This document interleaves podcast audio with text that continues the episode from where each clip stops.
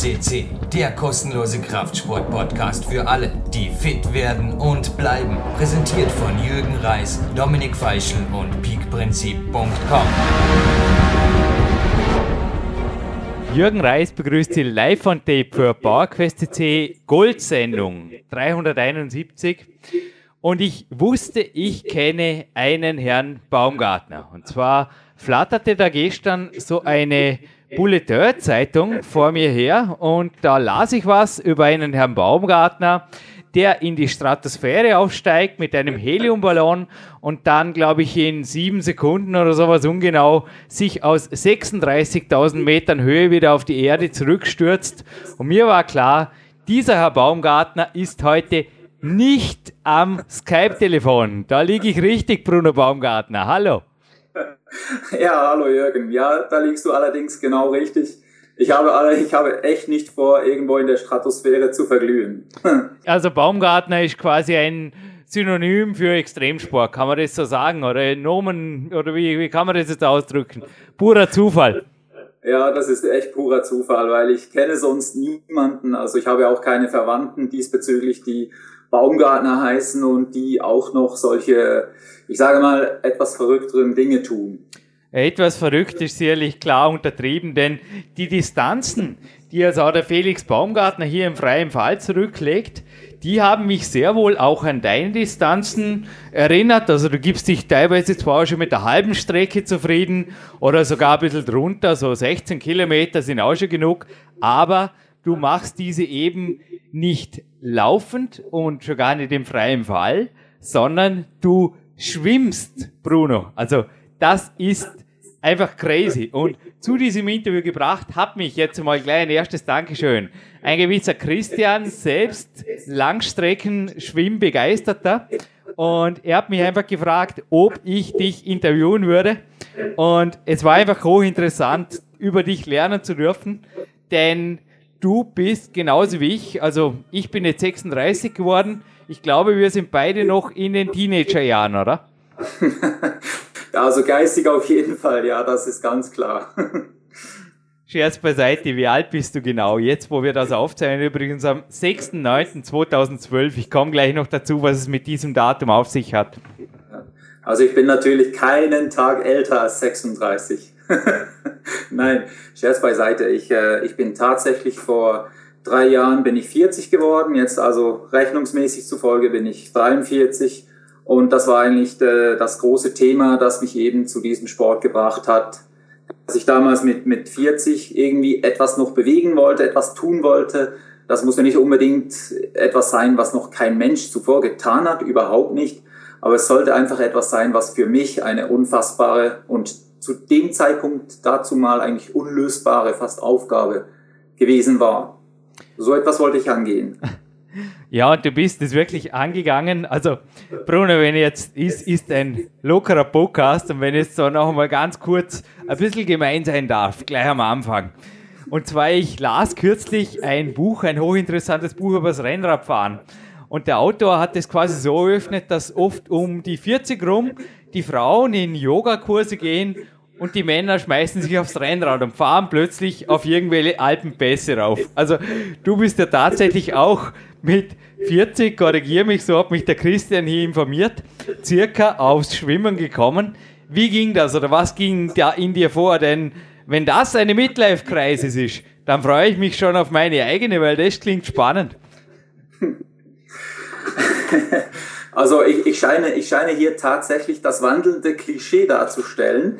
Man hat mir eigentlich gesagt, normalerweise, das kommt etwas später so bei den Männern mit 50, aber bei mir ist das tatsächlich mit 40, äh, ist diese Frage gekommen. Ich habe in den Spiegel geblickt und gesagt, wer bist du, was willst du, was kannst du? Und äh, ja, ähm, ich wollte mir damals eigentlich ein Cabriolet kaufen, aber da hatte ich zu wenig Geld. Und eine Freundin hat mir meine Frau nicht erlaubt. Also muss es wohl oder übel etwas anderes sein. Und so bin ich dann eben per Zufall zum Schwimmen gekommen. Ja, und du hast vor wenigen Tagen, jetzt wo wir das aufzeichnen, wir haben den 6.9., du hast Ende August die Strecke von, korrigier mich, es war von Butzgarten nach Rotby, also von Deutschland nach Dänemark, durchschwommen 18 Kilometer und hast einen neuen Rekord aufgestellt. Du hast also dein eigenes Idol, Christoph Wandratsch, entthront. Und jetzt, wo wir das aufzeichnen, bleiben haargenau noch 16 Tage bis zu deinem bislang größten Ziel oder größten Karrierehöhepunkt als Langstreckenschwimmer. Du willst durch den Ärmelkanal. Und zwar wieder ohne Boot und irgendwas, sondern einfach schwimmen. Also ist wirklich crazy. Wie bist du dazu gekommen? Also ich kann mir einfach nicht vorstellen, dass man zu solchen Leistungen kommt, indem man einfach mit 40 sagt, ich glaube, ich probiere so mal mit Schwimmen. Ja, also das war, das war schon eine ganz besondere Geschichte, denn eigentlich sage ich immer, ist meine Frau daran schuld. Äh, ich weiß nicht, ob sie das getan hat, weil ich damals so fast um die 100 Kilo gewogen habe. Aber das war so im, äh, um die Weihnachtszeit 2008 und wie das so ist, da hat man Ferien und man weiß vielleicht nicht genau, was man so tun soll. Und da hat sie gesagt, ach komm, wir gehen doch wieder mal ins Schwimmbad. Und äh, wir Männer wissen ja, dass man ab und zu seinen Frauen auch mal nachgeben sollte. Also man muss nicht immer, aber es ist von Vorteil, wenn man ab und an mal das tut, was sie gerne möchten. Und darum habe ich eigentlich widerwillig gesagt, ja gut, okay, ich komme einfach mal mit. Und ich bin ja früher als kleines Kind, sag ich mal, bin ich viel geschwommen. Das hat mir immer große Freude gemacht, aber dann einfach jahrelang überhaupt nicht mehr.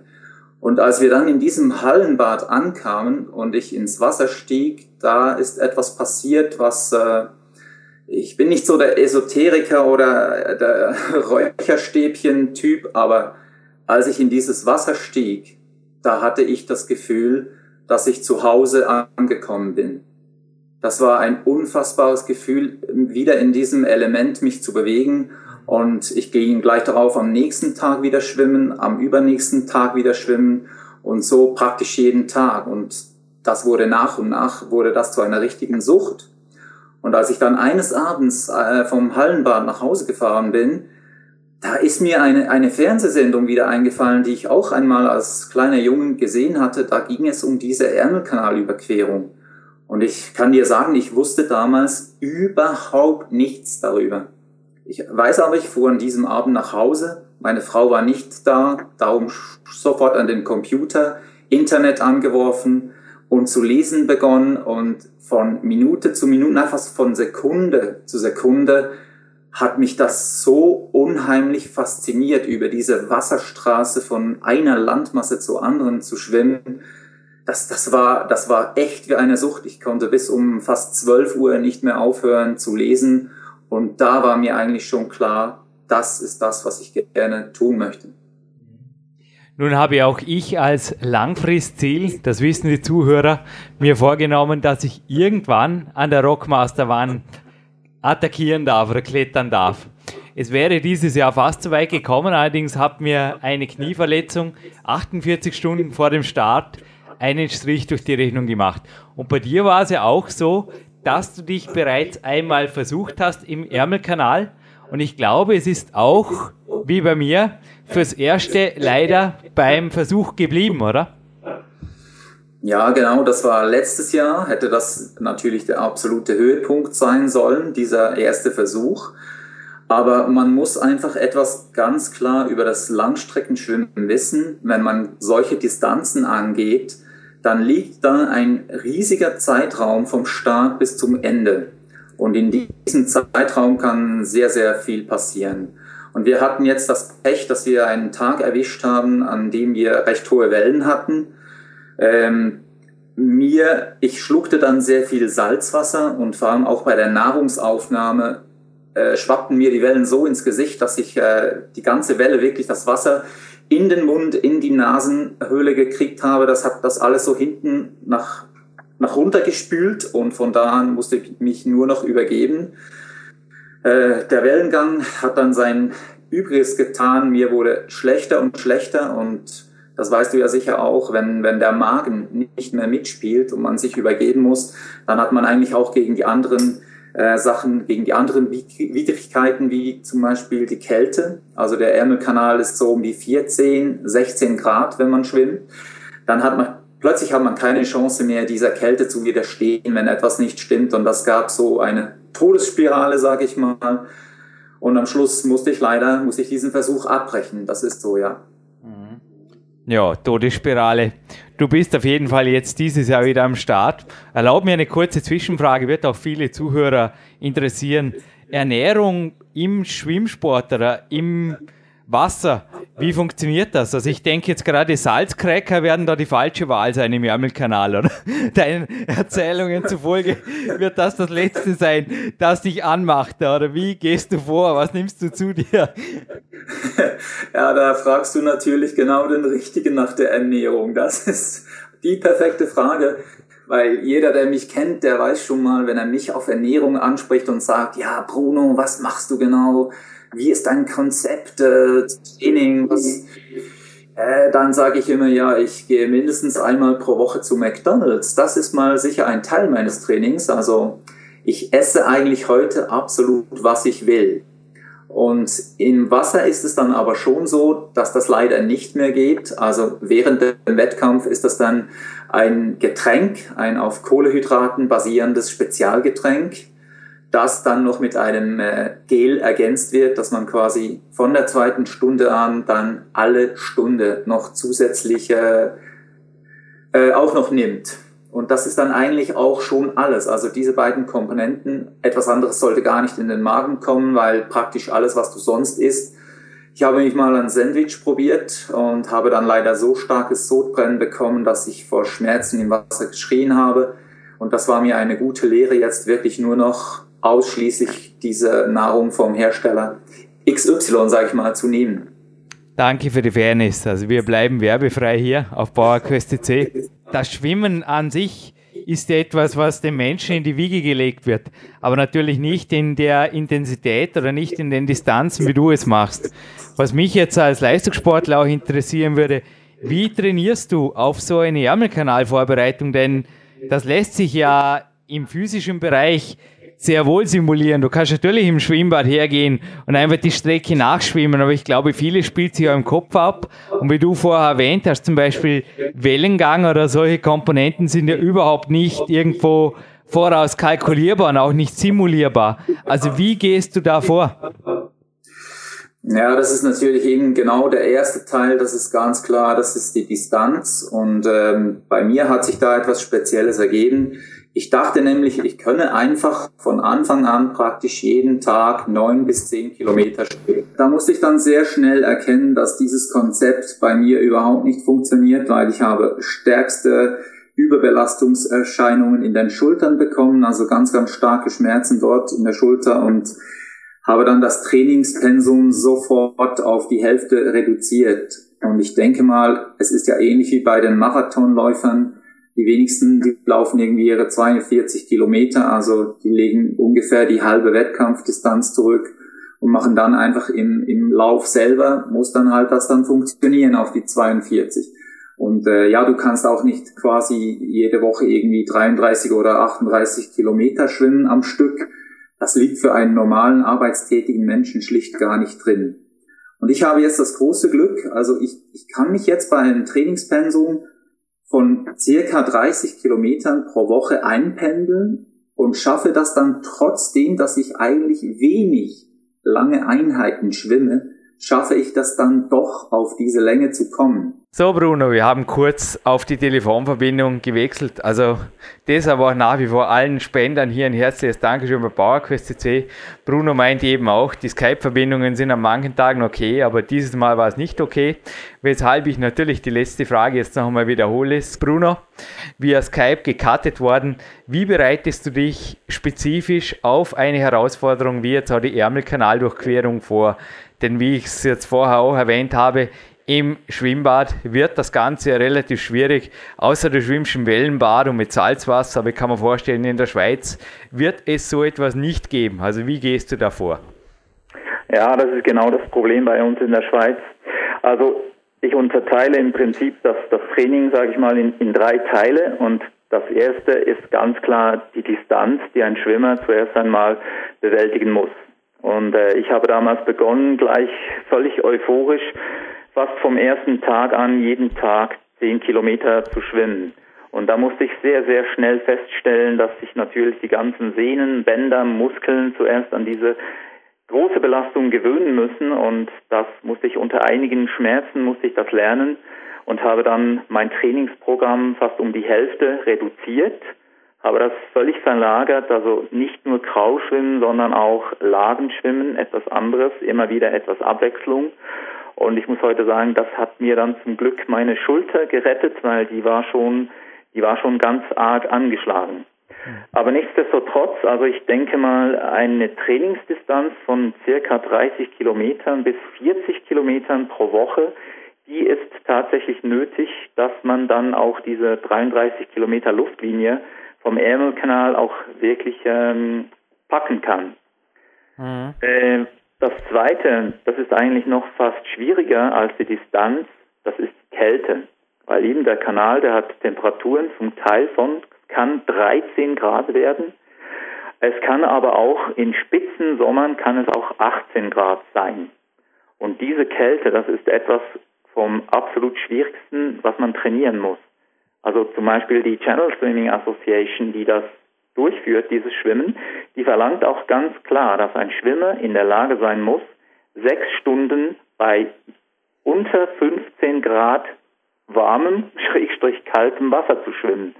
Also das ist ein Nachweis, den man ihnen mit Zeugen erbringen muss, dass man dazu in der Lage ist. Sonst wird man gar nicht äh, zugelassen für das Ganze.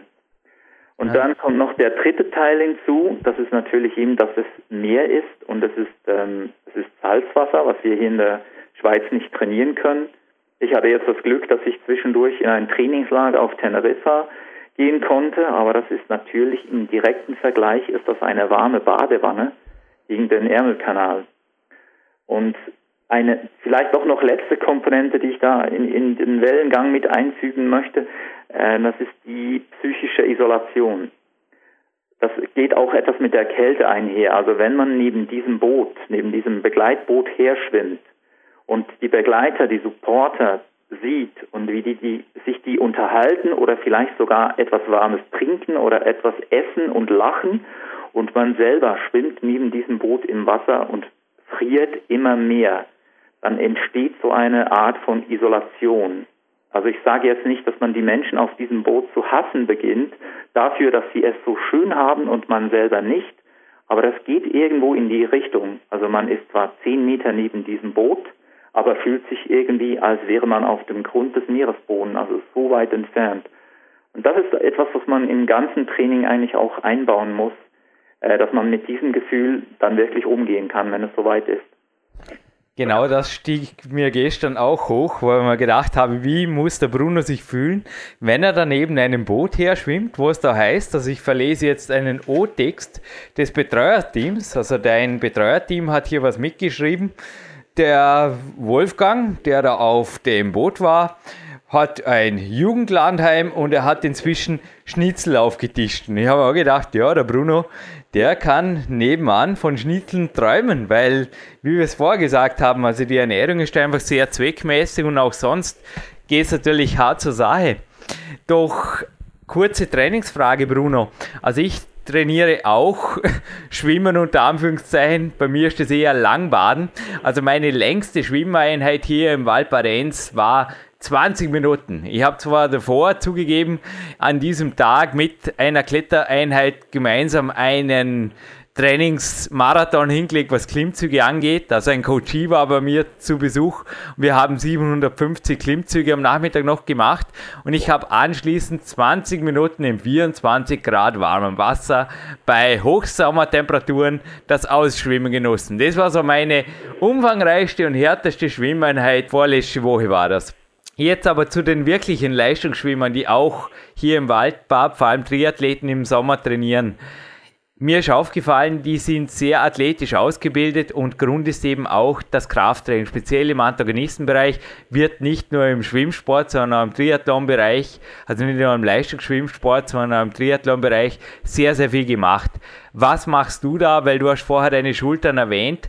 Bleibt dir da die Zeit oder Ausgleichstraining, Krafttraining, ergänzendes Ausdauertraining zum Beispiel auch, das jetzt nicht die Schultern belastet. Bleibt da Zeit oder wie gehst du damit um? Ja, ich muss genau, ich muss sagen, Zeit ist eben der sehr, sehr schwierige Faktor in meinem Leben. Also ich bin selbstständiger Informatiker, sage ich jetzt mal, und ich habe mein Pensum auf 80 Prozent reduziert. Und wenn ich dann jeden Tag zwei bis drei Stunden im Wasser bin, wird es Ihnen sehr, sehr schwierig, da noch etwas anderes zu machen. Ich weiß genau, was man machen sollte. Das ist mir durchaus alles klar. Äh, zum Beispiel ist beim Schwimmen ist die Rumpfstabilität, das ist ein absolutes eine absolute Schlüsselkomponente, wo man ganz, ganz stark daran arbeiten sollte. Da würden eigentlich 15 Minuten pro Tag, die würden durchaus reichen. Aber irgendwo hat man oder will man dann einfach diese Zeit nicht mehr haben und denkt sich, das Schwimmen ist doch wichtiger. Und das ist oft, oft sehr schwierig, vielleicht das Training einfach etwas zu verkürzen und sagen, ich brauche weniger Zeit im Wasser.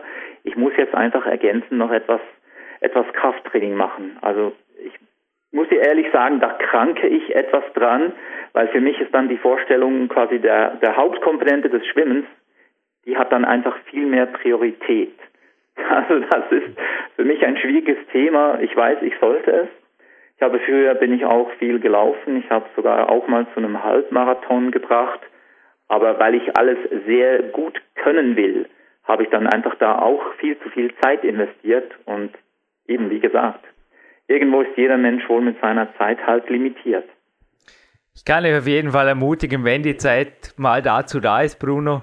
Es bringt wirklich was. Auch ich habe die letzten Jahre gelernt, vor allem auch für die Finger, verletzungsbedingt in meinem Sport, ist es unbedingt notwendig.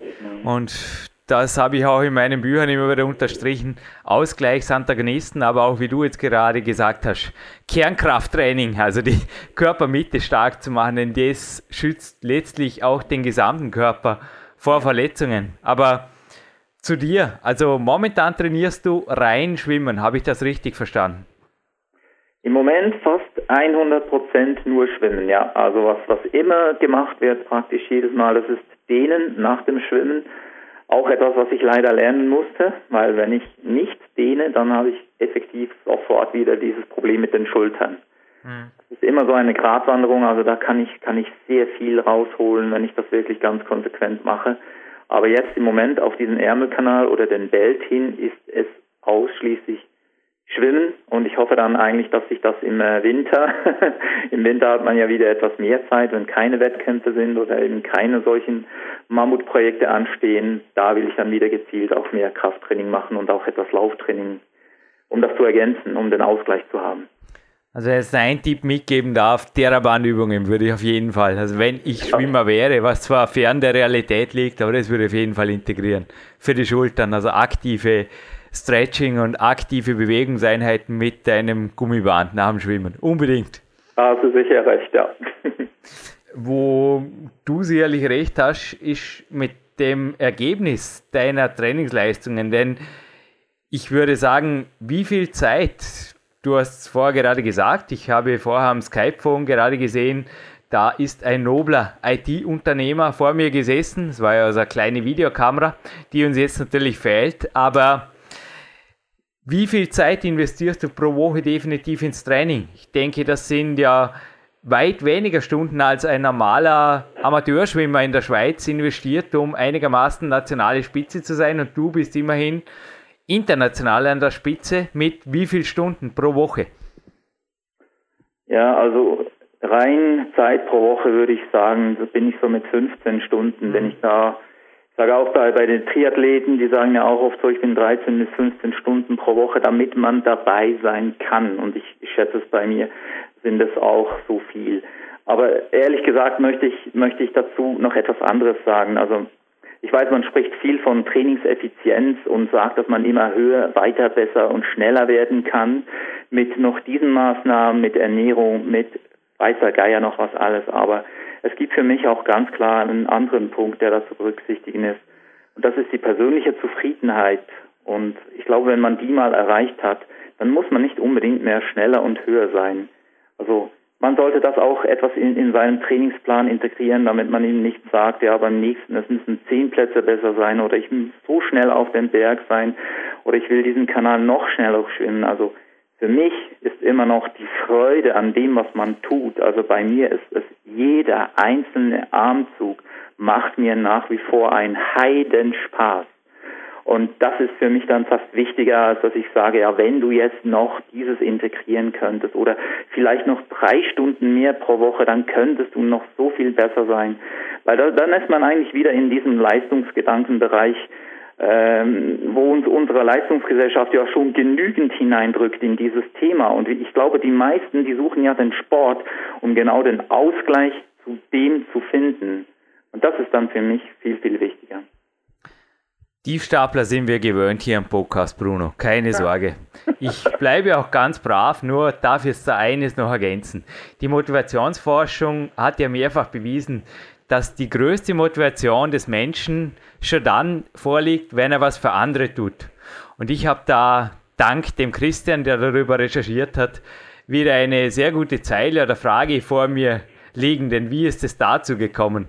Du hast gegen den Krebs geschwommen, sprich für einen guten Zweck Kilometer gesammelt und aus geplanten 38 dann aber 44 Kilometer durchgezogen. Also ja, es widerspricht jetzt vielleicht ein bisschen dem, was du vorher gesagt hast, aber ich glaube, ab und zu legst du sehr wohl noch sogar einen, zwei, drei, in diesem Fall sechs Kilometer drauf. Also, was hat es damit auf sich?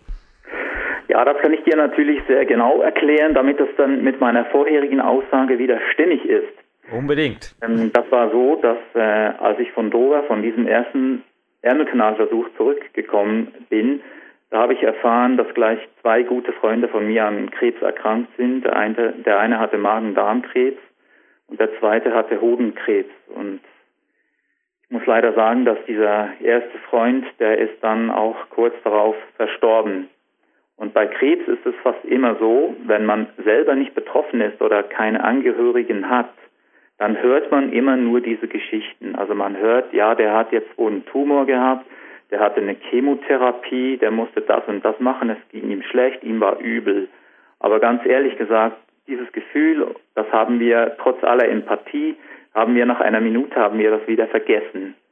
Das erlebt man erst wirklich dann, wenn man jemanden hat im nächsten Umfeld, wo man genau diesen Leidensweg, diesen Leidensdruck, den diese Menschen haben, wenn man das mitkriegt.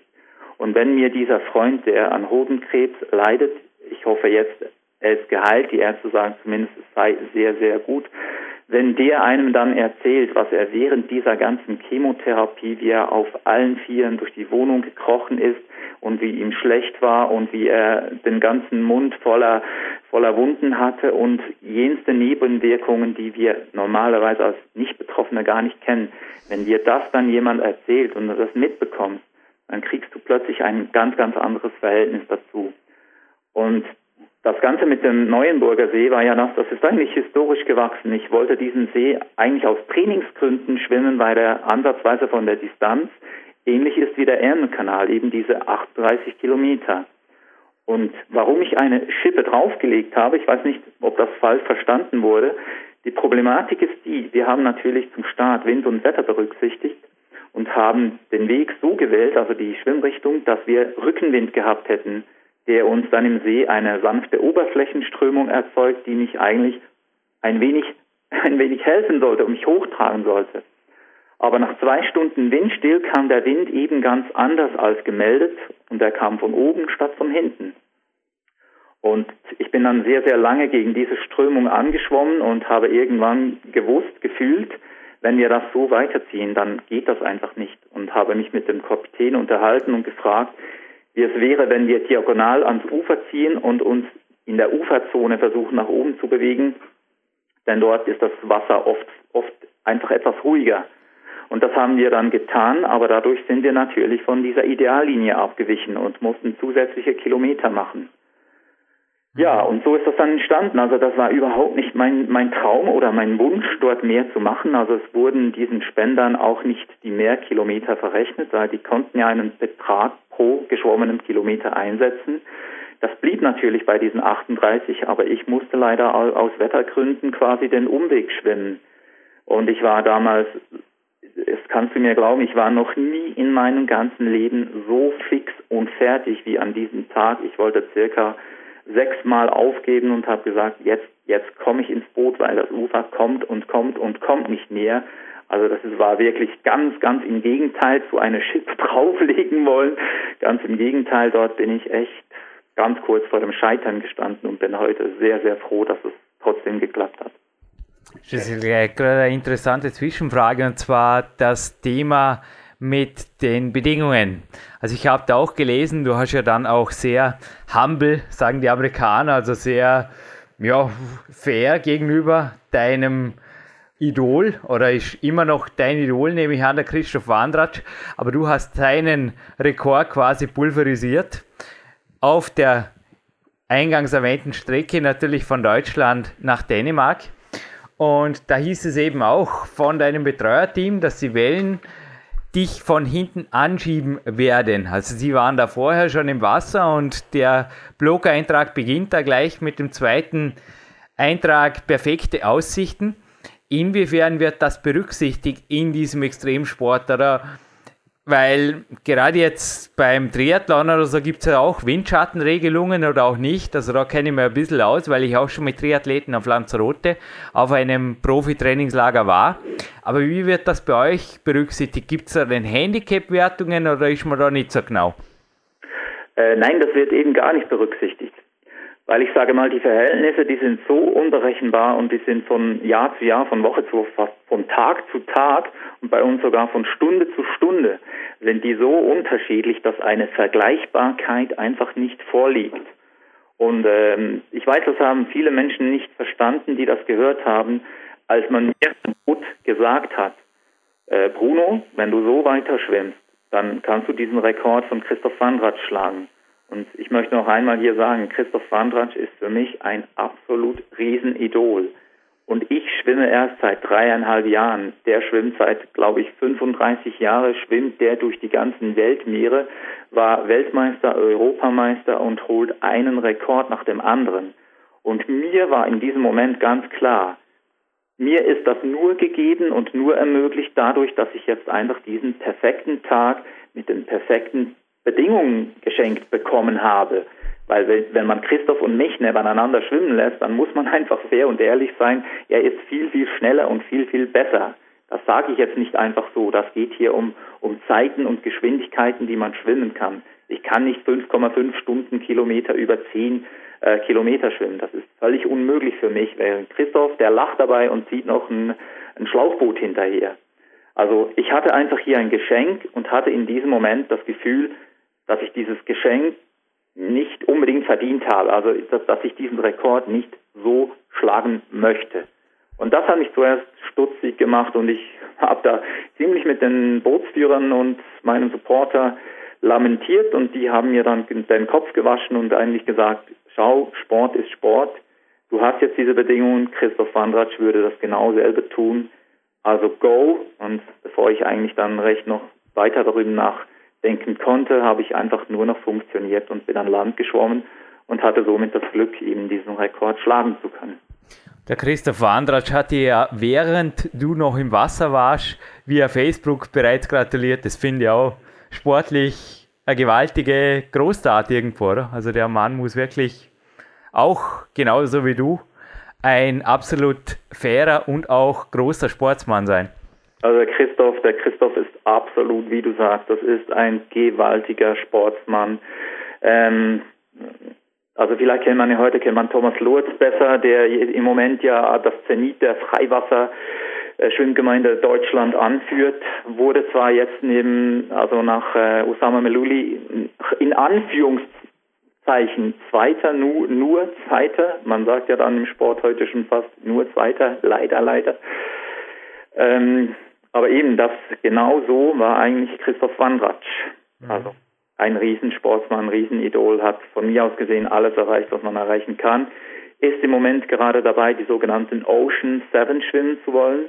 Das sind sieben äh, Kanäle auf der Welt, von denen Stephen Monotones, das ist ein amerikanischer Freiwassertrainer, Papst, der gesagt hat, wenn ihr diese sieben geschwommen seid, dann seid ihr quasi ja auf dem Zenit der Leistungsfähigkeit und der Christoph versucht die eben im Moment zu schwimmen. Also auch heute noch meine, meine größte Bewunderung für, für diesen Mann.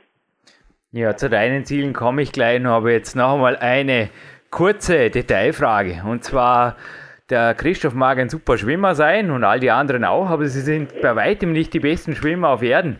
Denn ich habe selber eine kleine Ausbildung als Taucher, also ich bin Paddy Open Water Diver und habe da einiges gelernt über Haie, Feuerquallen und allerlei maritimes Leben, das einem, glaube ich, das Leben im Wasser nicht unbedingt leichter macht, ob mit oder ohne Neoprenanzug. Wie gehst du vor allem auch psychisch mit so einer Zusatzbelastung um oder blendest du das aus? Also mir würde es speziell jetzt in Gewässern, wo ich einfach weiß, offene Gewässer, da kann sowas sein, zusätzlich ein bisschen ein, wie sagt man da, Klumpen am Fuß oder es würde mich zumindest mental ein wenig beschäftigen. Sorry. Ja, also man hört ja vielfach, ich muss das so beginnen, diesen schönen Satz, dort gibt es keine Haie. Da war jemand irgendwo, der war in Italien in den Ferien, kommt zurück und sagt, oh, ich hatte keine Angst, dort hat es keine Haie. Äh, ja, weil es hat ja unter Wasser hat es überall so Schilder, wo drauf steht, Haie hier verboten und die lernen das schon von jung auf, also die halten sich da auch sehr, sehr strikt daran, dass sie in solche Gebiete gar nicht gehen. Und es ist auch nicht so, dass das Mittelmeer, äh, dass da, dort die größte Population an weißen Haien zu finden ist weltweit. Das darf man gewissen Leuten darf man das gar nicht erzählen, sonst gehen sie nie mehr dort in die Ferien. Also gerade um Italien dort hat es ganz, ganz große Populationen von Weißenhain. Und ich persönlich cool. jetzt einfach einer von denen, die sich, äh, die sich ins Hemd machen vor Haien.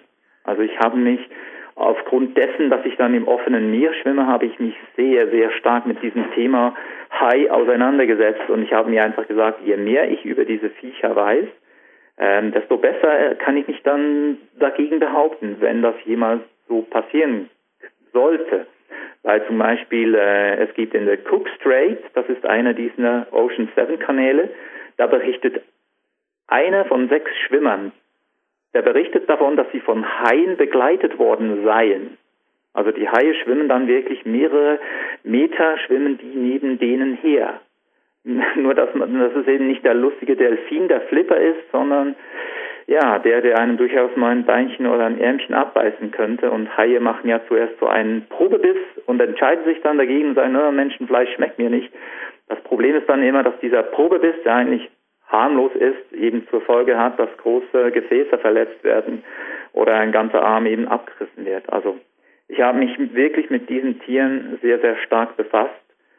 Aber was jetzt absolut erstaunlich ist, weil das hatte ich dann in Gibraltar, in der Straße von Gibraltar zum ersten Mal, weil dort weiß man, dass doch recht viele dieser Tiere bis zum Orca, Killerwal können dort vorkommen. Sobald ich im Wasser bin, denke ich nicht mehr daran. Ich kann dir nicht sagen, warum das das ist. Keine Ahnung. Dann, dann bin ich einfach so in diesem Element und ich bin so auf das Schwimmen fixiert, dass ich diese Gefahr, Klammer mögliche Gefahr, kleine Gefahr, aber mögliche, dass ich die total ausblenden kann. Mhm. Und ich muss ehrlich gesagt heute sagen, dass dass Haiangriffe sind so selten, da machen dir andere Tiere schon mehr das Leben zur Hölle. Also als ich auf Teneriffa war, wurde ich zum Beispiel von äh, von einer dieser Würfel, Würfel, nein, nicht Würfel, äh, es war nicht die Würfelqual, es war eine portugiesische Galeere. Mhm. Aber auch eine von den schlimmeren Arten auf dieser Welt wurde ich am Arm gestochen und da hast du innerhalb von Sekunden so enorme Schmerzen, dass du das Gefühl hast, da schneidet dir jemand mit der Kreissäge deinen Arm ab. Und das gibt dann äh, quasi, wie soll ich sagen, fast Fieber, etwas Schüttelfrost und ganz, ganz, ganz heftige Reaktionen. Und von diesen portugiesischen Galeeren sind nicht wenige Menschen sind auch schon daran gestorben, die allergisch waren. Also ich finde Quallen, die sind viel, viel häufiger, kommen die vor und die sind eigentlich viel, viel fieser als Haie, die man niemals zu Gesicht bekommen wird. Ja, es war einfach meine Frage vorher. Also ich genieße auch nach wie vor im Urlaub ab und zu einen Tauchtrip und ich habe meine Tauchausbildung auch in Portugal gemacht und natürlich war portugiesische Galeere und auch die Feuerqualle dort eher Thema wie die Haie. Ja. Aber wenn man da wirklich vier Stunden im Wasser ist, du hast jetzt vorher von der Straße von Gibraltar erzählt, Spanien auf Marokko, da haben wir einfach gefragt, ob nicht immer wieder so Gedanken wie bei mir auch so einfach wieder eine halbe Minute kommen und ob es da eine Strategie gibt, denn das, dieser Podcast ist vor allem mental, glaube ich, eine wahre Fundgrube. Gibt es irgendeine Strategie, dass du einfach den inneren Dialog wieder abstupst? Weil dass du vier Stunden lang einfach nur, also wie du es vorher schon gesagt hast, die gehen alle möglichen Gedanken durch den Kopf, von Ernährung über Wellengang bis hin zu, ja, besiege ich meinen größten Vorbildathleten. Also ich glaube, da ist einiges im Kopf. Und was machst du, wenn der Hai kommt und Hai sagt? Sagst du dann einfach Grüezi? Wie geht das ab? ja, also wie du schon gesagt hast, das, das ist ein riesiger psychologischer Faktor, weil man weiß ja aus all den Statistiken, die man da eben liest, dass es einem im Prinzip nicht passieren kann.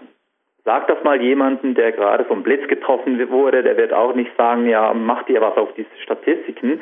Irgendeine arme Sau äh, trifft es dann natürlich. Aber das ist eben oft, ja, es ist so selten, dass man sich eben, wie soll ich sagen, das wäre völlig verschwendete Lebensenergie, wenn man sich auf diesen einen kleinen möglichen Fall konzentrieren muss. Und bei mir war eines der besten Beispiele war, als ich um Alcatraz geschwommen bin.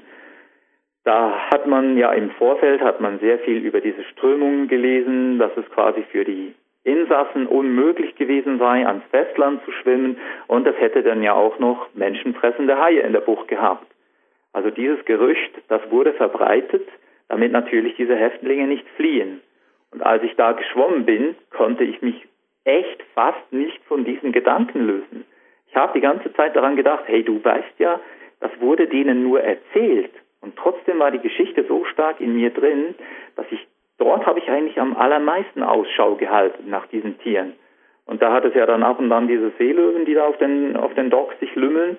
Und wenn dann so einer unter dir durchschwimmt, dann siehst du ja nicht, was das ist. Du siehst einfach einen Schatten, der durchgeht.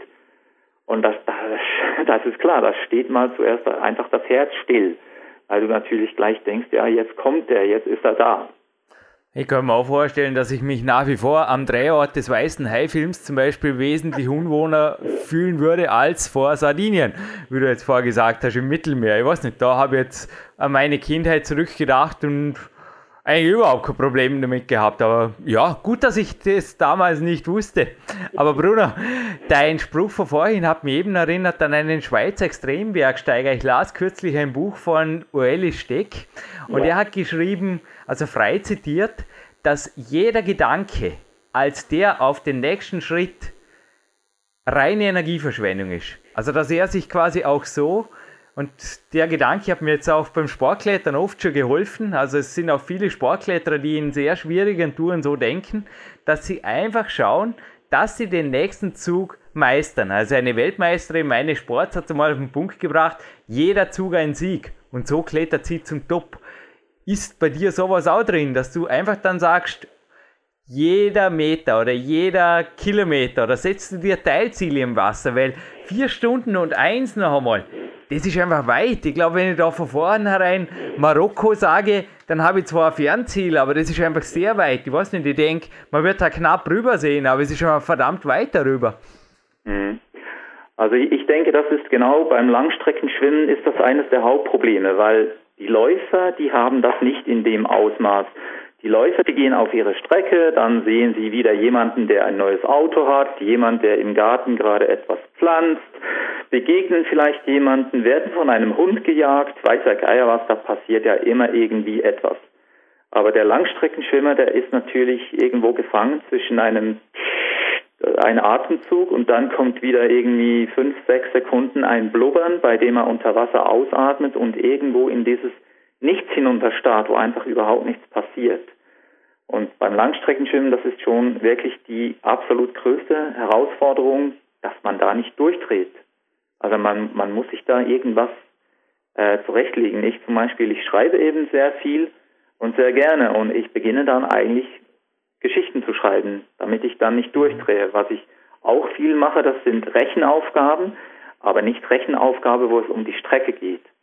Weil von dem Moment an, ich sage, wo man beim Schwimmen daran zu denken beginnt, wie lange es noch ist, dann, dann hat man verloren.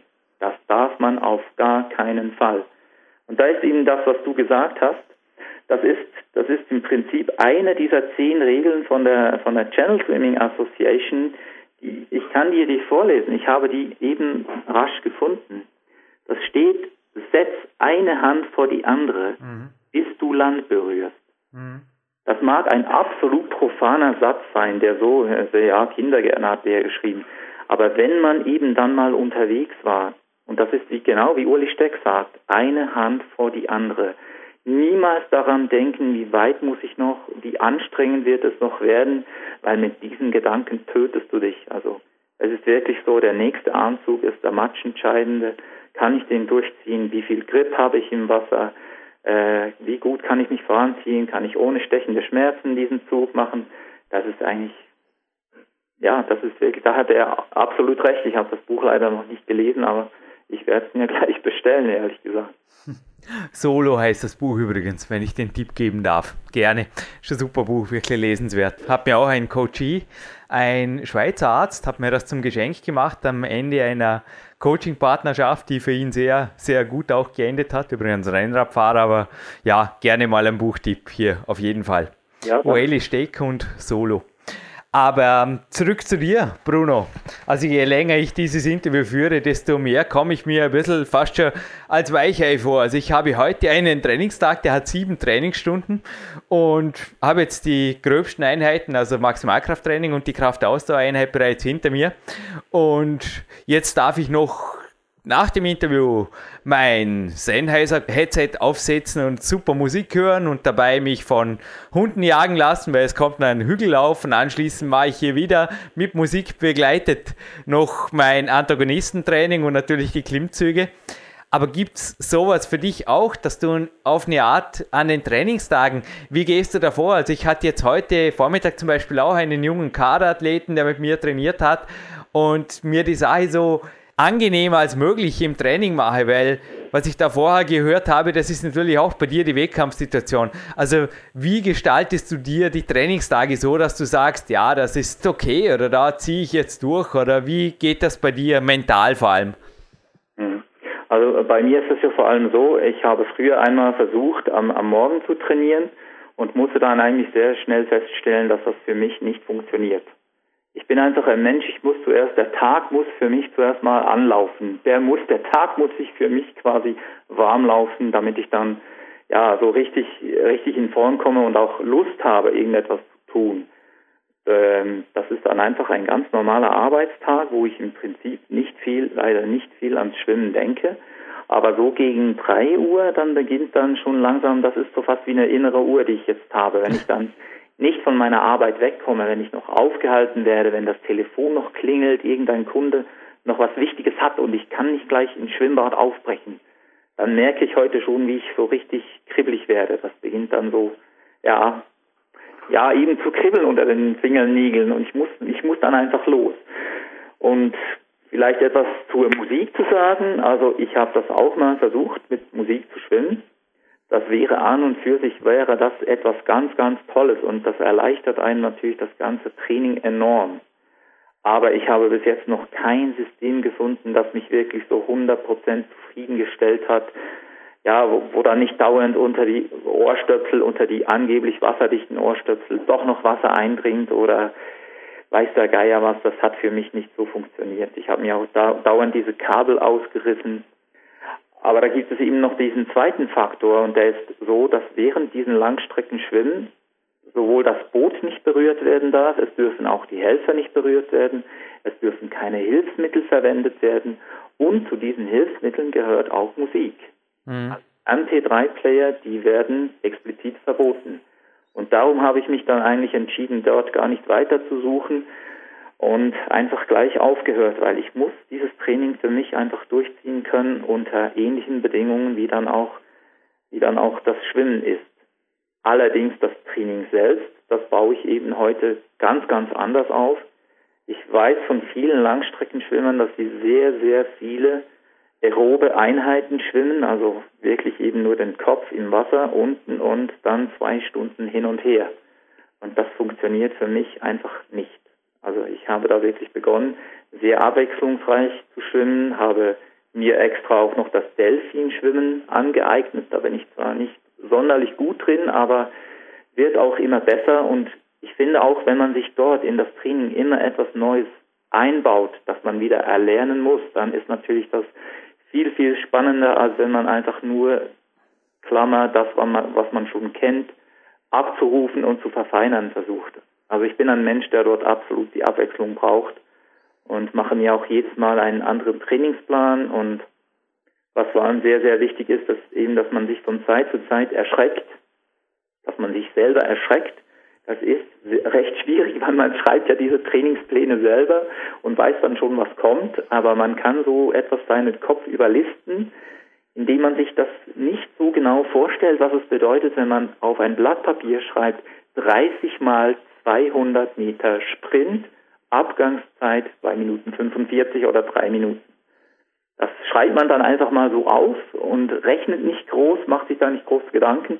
Und wenn man es dann schwimmt an diesem Tag, sagt man, oh, holla die Waldfee, welche Wildsau hat sich denn das ausgedacht?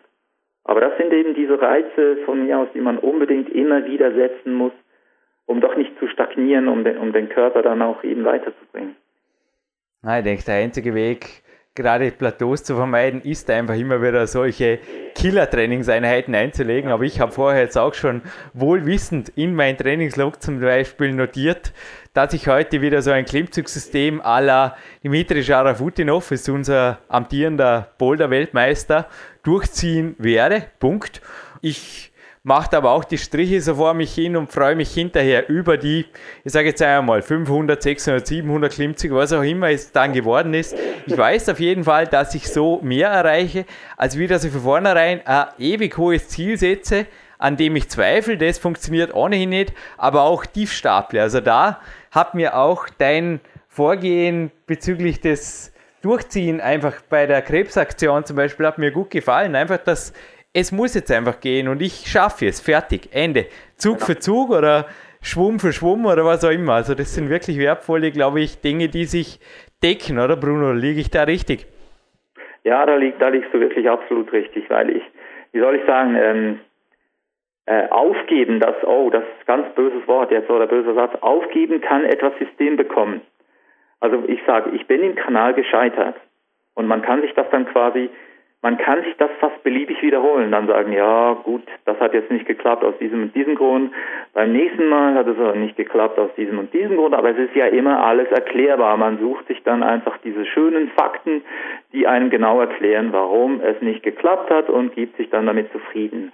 Also da finde ich es ganz, ganz wichtig, dass man ja, das war für mich ein, ein Killer, dass ich das nicht geschafft habe beim ersten Mal. Das war ganz, ganz schlimm. Ich meine, es war ein Lebenstraum, der da ja, plötzlich eben nicht so stattfand, wie ich mir das ausgemalt hatte. Und wenn man dann einfach nicht mehr aufsteht, kommt man fast so in diesen Strudel rein und so, ja gut, hat jetzt nicht geklappt, klappt halt wieder nicht, ja, macht ja nichts, kenne ich doch, hm. da muss man unbedingt wieder raus. Und da ist eben so etwas äh, wie bei dieser Krebsaktion, wo ich eben sechsmal das Gefühl hatte, gib auf, gib auf, die Schmerzen, die können sofort, sofort sind die beendet, gib doch einfach auf, du hast viel erreicht, das wird dir niemand vorwerfen, du hast genug Geld erschwommen für diese Aktion, alle werden stolz sein, trotzdem auf die Schulter klopfen. Aber dass man eben in diesem Moment diesen Teufelskreis dann durchbricht, man muss dann nicht Olympiasieger werden, aber einfach für sich diesen Kreis durchbrechen und wieder in Anführungszeichen gewinnen. Das ist, finde ich, sehr, sehr, sehr wichtig und auch sehr, sehr spannend, dass man das eben dann umsetzen und erreichen kann. Wow, ja, das sind wirklich tiefe Ansagen, die sitzen. Du aber Bruno, ich habe mir vor dem Interview also die Versuchung unterdrückt, kurz noch nachzuschauen in einem Sportwissenschaftsbuch, wie viel Kalorien bei Schwimmen pro Stunde verbraucht werden, weil ich mir gedacht habe, über 16 Grad Wassertemperatur und deinen Bedingungen stimmt es ohnehin nicht wirklich. Nun, bei mir steht heute, also im Kraftsport wird es halt strategisch gesetzt, es hat nicht wirklich was mit dem Verbrauch zu tun. Da geht es eher um den Stoffwechsel oder um die anabolen Reize.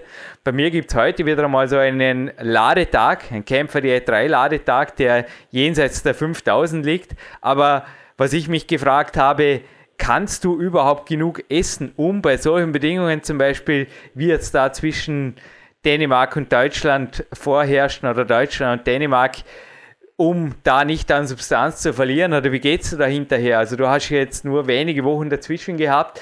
Was machst du danach? Oder du hast im ersten Teil des Interviews natürlich kurz erwähnt, dass du es mit der Ernährung nicht so genau nimmst. Ich habe nichts anderes erwartet, denn ich glaube, das ist einfach bei deinen Trainingsumfängen und auch dem, was du dir im Wettkampf einverleibst in Form von Kilometern und Kälte, das ist teilweise sicherlich auch nicht notwendig. Vor allem der Sport profitiert ja nicht unbedingt, das weiß man ja auch bei Schwimmern, von einem extrem niedrigen Körperfettanteil. Aber zählst du Kalorien, planst du da was oder wie gehst du vor nach dem Wettkämpfen vor allem? Das hätte mich interessiert. Äh, nein, also man muss ehrlich gesagt sagen, hier bin ich der vollkommene Antisportler. Also da kann man mich weder als Beispiel brauchen noch irgendwelche Fragen dazu zu stellen. Ich habe diesbezüglich bis jetzt immer im Try-Error-Verfahren versucht, was funktioniert für mich und was funktioniert nicht. Also ich gebe mir da selber sehr viel Zeit. Wenn ich halt mal merke, ich habe jetzt das gegessen nach einem Wettkampf und ich fühle mich nicht so gut, dann sage ich, okay, dann versuchst du beim nächsten Mal eben etwas anderes.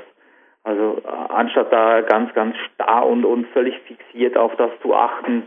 Ähm, ich weiß, dass man bei schnellem Schwimmen, also wirklich sehr schnellem Schwimmen in kaltem Wasser, ich sage jetzt explizit Kälte noch dazu, weil der Körper braucht ja dann auch äh, Kalorien, um sich gegen die Kälte zu schützen, sind es fast bis zu 1000 Kalorien pro Stunde. Also ich rechne mit dem Ärmelkanal, wenn wir eben da zwölf Stunden unterwegs sind, auch mit 12.000 Kalorien ungefähr, die benötigt werden für diese Leistung. Äh, ich habe mir mittlerweile von meiner lieben Frau, die schaut viel besser zu mir als ich selber, habe ich mir da eben spezielle Proteinshakes geben lassen und mhm. habe es jetzt tatsächlich, da war ich etwas stolz auf mich, habe ich das bei in Dänemark tatsächlich geschafft, das innerhalb dieser vorgeschriebenen halben Stunde dann auch zu mir zu nehmen. Aber da zu solchen Aktionen, da muss man nicht echt zwingen. Also Du hast ja schon gesagt, der hatte da an Bord so ganz, ganz feine Schnitzel. Und mir stand ehrlich gesagt der Sinn viel mehr nach drei dieser Schnitzel als nach diesem Regenerationsshake. Also da bin ich leider für viele ein ganz, ganz schlechtes Vorbild. Ja, wird man gerne selber zum Haifisch werden, oder? Wie kann man da sagen, Bruno? Ja, mit dem Schnitzel.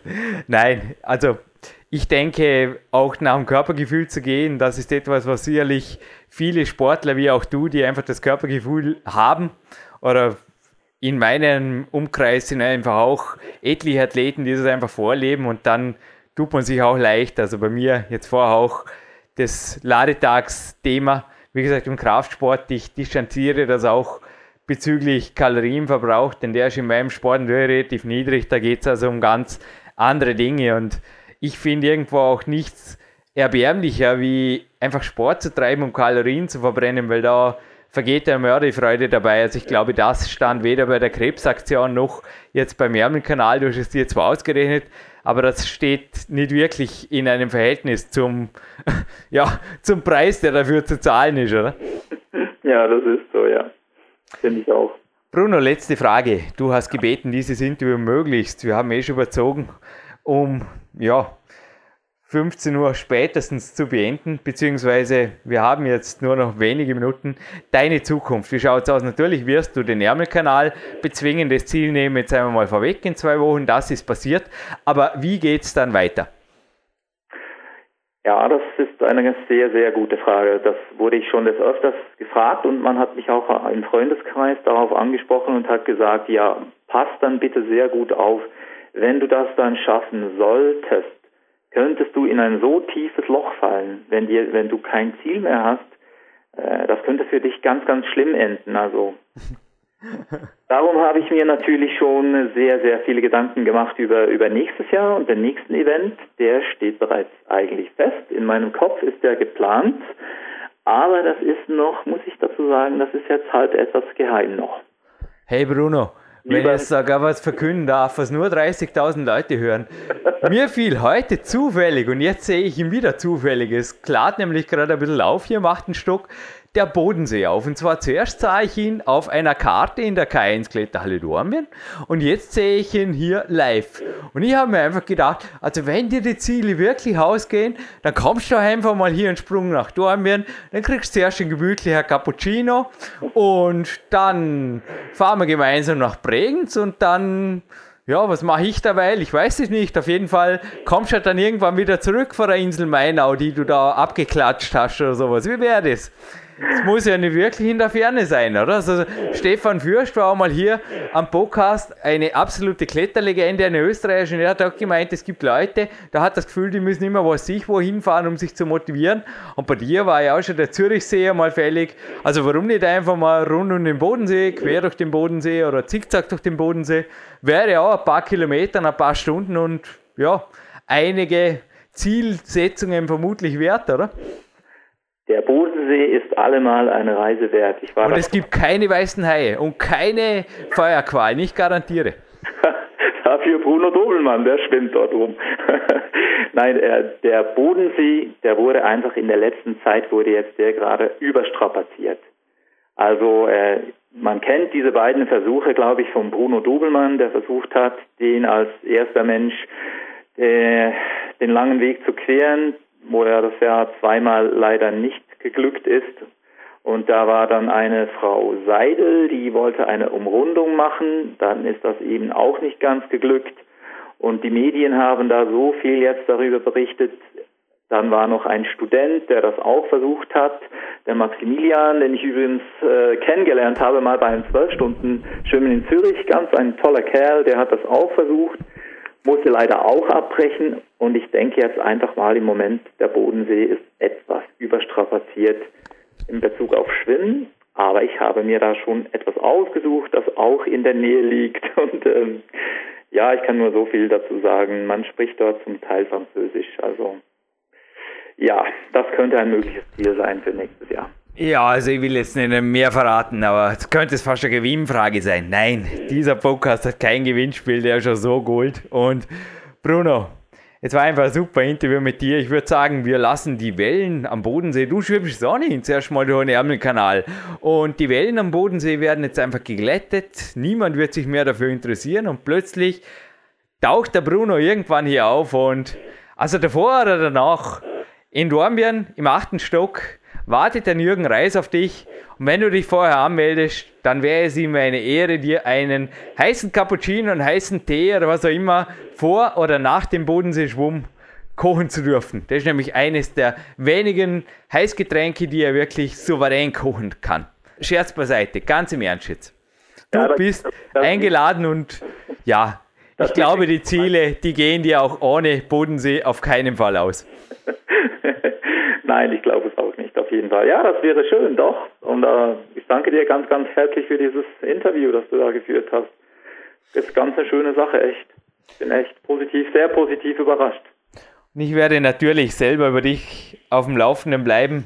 Wir werden es auch im Teaser kurz schreiben, ob dieser Rekord gelungen ist. Aber ansonsten gönne ich dir auch, dass deine Verwandten, Bekannten, Freunde, Nicht-Freunde, was auch immer, auf jeden Fall schon eines Gedanken ärmer werden, nämlich, dass du nicht in ein Loch fallen wirst. Dann wirst du einfach 2013, genauso wie ich, bei der Rockmasterwand antreten, noch einmal in England oder in Frankreich stehen und schauen, dass du über den Ärmelkanal schwimmst. Dann ist dieses Thema ohnehin vom Tisch. Aber wie gesagt, wir werden es jetzt kurz im Teaser natürlich, weil dieses Interview natürlich einige Wochen nach diesem Rekordversuch online geht Erst im November 2012 werden sie in dieser kurz reinschreiben, ob Bruno Baumgartner diese Geschichte geglückt ist und jetzt eher Richtung Frankreich schwebt mit den Gedanken oder aber einfach 2013 antritt mit dem Motto, aufgeschoben ist nicht aufgehoben. Machen wir das so.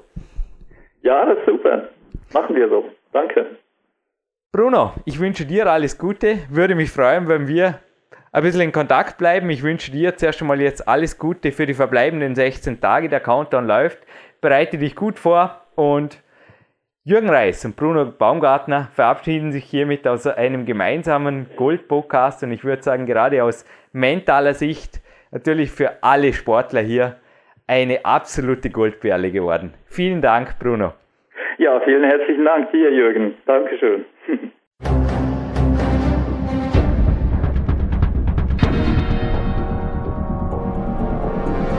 Alle Fitness-Bestseller der Peak-Trilogie, kostenlose Newsberichte und weitere Podcasts von PowerQuest CC sowie Trainingssoftware, Supplemente und Trainingsausrüstung, Personal Coachings, Seminare, Workshops und mehr. Jetzt direkt im Internet auf www.peakprinzip.com oder www.jürgenreis.com.